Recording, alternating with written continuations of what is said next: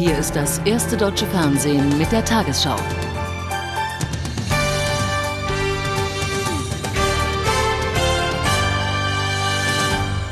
Guten Abend, meine Damen und Herren.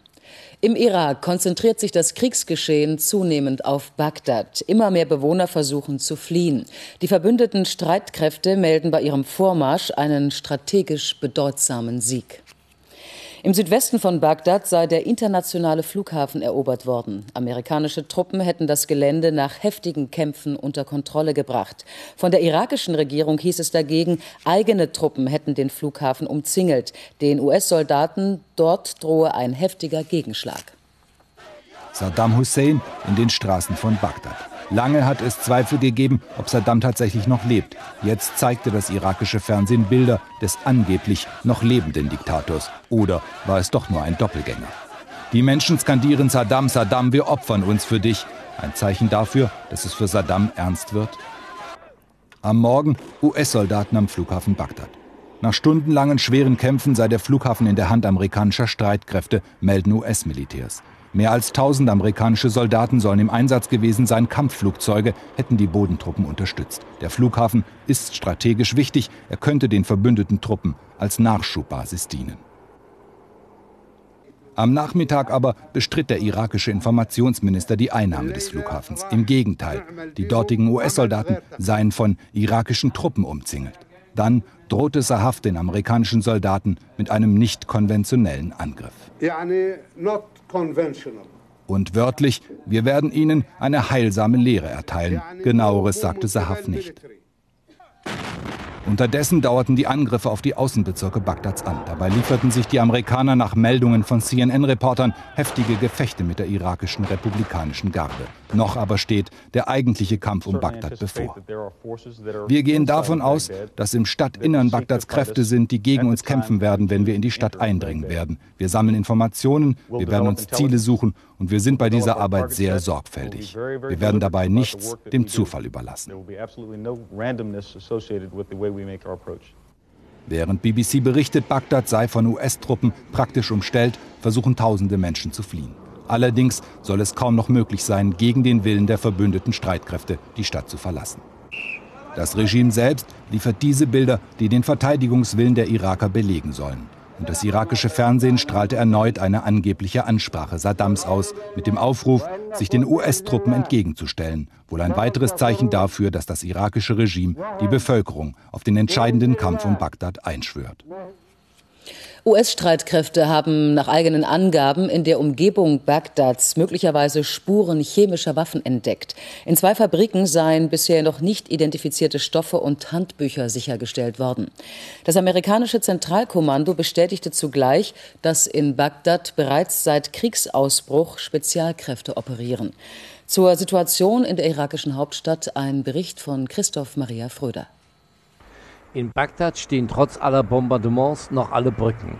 Doch die Menschen fürchten sich vor weiteren Angriffen, vielleicht vor dem Einmarsch der Amerikaner. Dieser Ladenbesitzer ist nicht wie andere aufs Land geflohen, doch auch er hat Furcht. Meine Nachbarn sind aufs Land abgehauen. Sie suchen Schutz in kleinen Dörfern. Auf Nachfrage sagt er, ich werde heute Nachmittag ebenfalls schließen und mit meiner Familie aufs Land gehen. Den Revolver hat er bereits griffbereit, sicher ist sicher. Viele Straßen sind völlig leer, die Menschen fliehen. In diesen drei Autos sitzt eine Großfamilie, Frauen und Kinder mit den Ehemännern, weit über 20 Personen. Er hat die Kalaschnikow direkt im Einstieg. Wenn wir sterben müssen, dann will ich so viele Gegner wie möglich mitnehmen, sagt er. Der Bruder setzt auf den Koran, er liegt vor dem Lenkrad, als könne er die Flucht absichern. Der Familienchef sagt uns, was der amerikanische Präsident Bush mit uns macht, das ist keine Demokratie. Er lässt die Bomben nicht auf die Militärs werfen, sondern auf uns Zivilisten. Die Menschen haben so viel wie möglich in Windeseile zusammengerafft. Es ist wenig genug. Dann geht es ab aufs Land in eine ungewisse Zukunft, die mindestens ebenso gefährlich ist wie das Leben in Bagdad. Jetzt live aus Bagdad, Stefan Kloss. Das irakische Staatsfernsehen veröffentlichte heute überraschenderweise Bilder von Saddam Hussein, der Diktator beim Bad in der Menge. Allerdings geben die Aufnahmen einige Rätsel auf. Die Frage ist, wann sind sie gemacht worden, die Aufnahmen möglicherweise schon am Anfang des Krieges und wer ist zu sehen, möglicherweise ein Doppelgänger Saddam Husseins. Nur die Botschaft der Aufnahmen ist sicher, Saddam will sein Volk auffordern, sich aufzulehnen gegen die Amerikaner und Briten. Möglicherweise ein letzter verzweifelter Versuch des irakischen Diktators. Damit zurück nach Hamburg zur Tagesschau. Auch im Norden des Irak wird weiter gekämpft, allerdings unter ganz anderen Bedingungen. Bisher sind nur wenige tausend amerikanische Soldaten in der Kurdenregion eingetroffen. Sie gehen gemeinsam mit den kurdischen Kämpfern gegen die irakischen Einheiten vor. Luftabwehrkanonen der Iraker schießen im Nordirak kaum noch. Die US-Luftwaffe bombardiert fast ohne Unterbrechung die Stellungen der irakischen Armee vor Kirkuk und Mosul.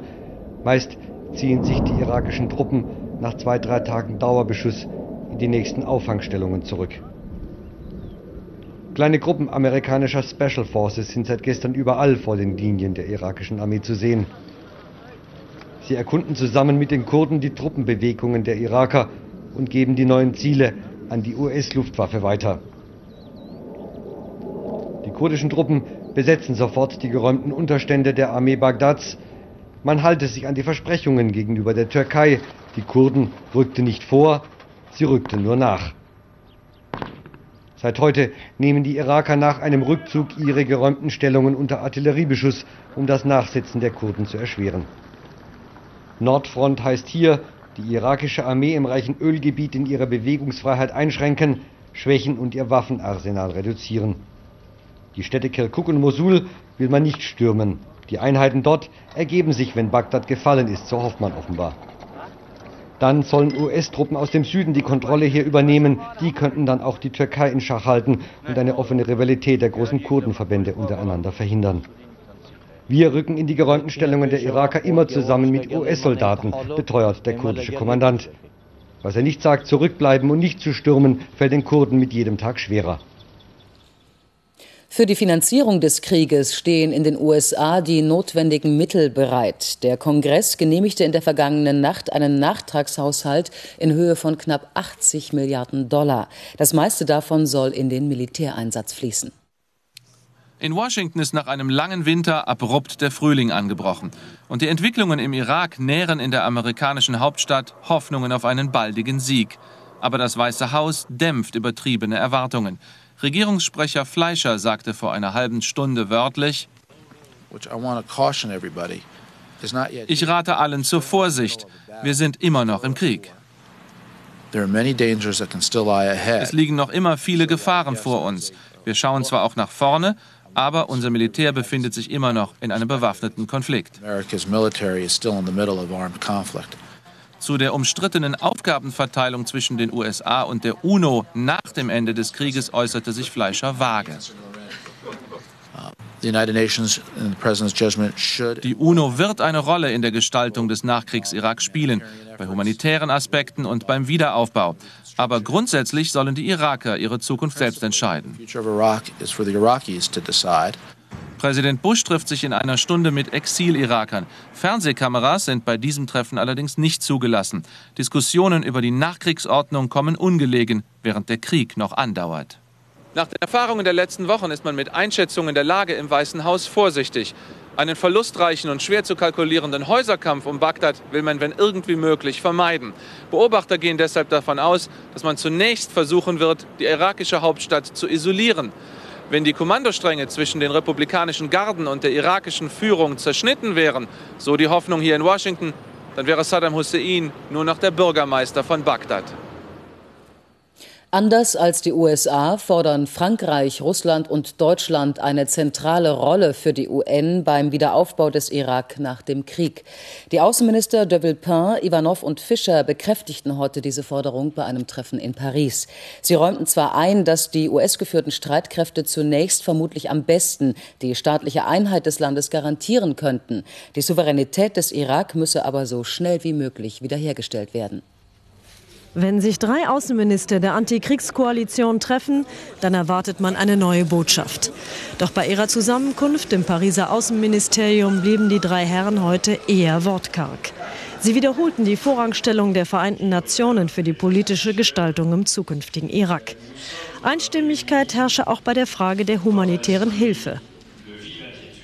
Die UN-Resolution unterstreicht die Notwendigkeit eines freien Zugangs in den Irak. Und das ohne Sperren oder Auflagen für internationale Hilfsmaßnahmen. Im Übrigen sei der Irak kein Kuchen, den es nach Belieben aufzuteilen gilt. Damit spielte er auf die USA an, die bereits jetzt Verträge für die Hilfe und den Wiederaufbau vergeben habe. All diese Fragen zusammengenommen machen es klar, dass äh, nur mit der Legitimation der Vereinten Nationen und auch äh, mit den praktischen Erfahrungen äh, des UN-Netzwerks diese Aufgabe wirklich angegangen werden kann. Der russische Außenminister Ivanov, dessen Land Verträge im Wert von 40 Milliarden Euro mit dem Irak abgeschlossen haben soll, unterstrich diese Position. Heute steht die gesamte Weltgemeinschaft vor den gleichen Herausforderungen, dem Terror und den illegalen Waffenlieferungen. Und nur gemeinsam kann die Staatengemeinschaft erfolgreich diese Gefahren bekämpfen. Solange noch nicht klar ist, wie lange die Einnahme Bagdads noch dauern wird, werden sie sich mit weiteren konkreten Forderungen gegenüber Briten und Amerikanern wohl zurückhalten und lediglich Einigkeit demonstrieren.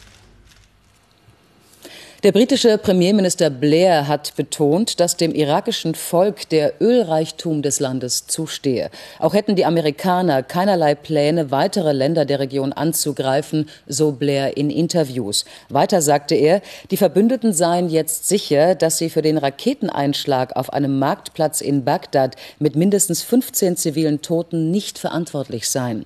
Die zweite derartige Detonation mit noch mehr Opfern werde weiter untersucht. Auch heute bringt das erste wieder einen Brennpunkt gleich im Anschluss an diese Tagesschau. Die Bundesregierung plant Änderungen bei der Sozialhilfe. Eine Sprecherin des Sozialministeriums kündigte entsprechende Vorschläge für den Herbst an. Die Regelsätze sollten überprüft werden.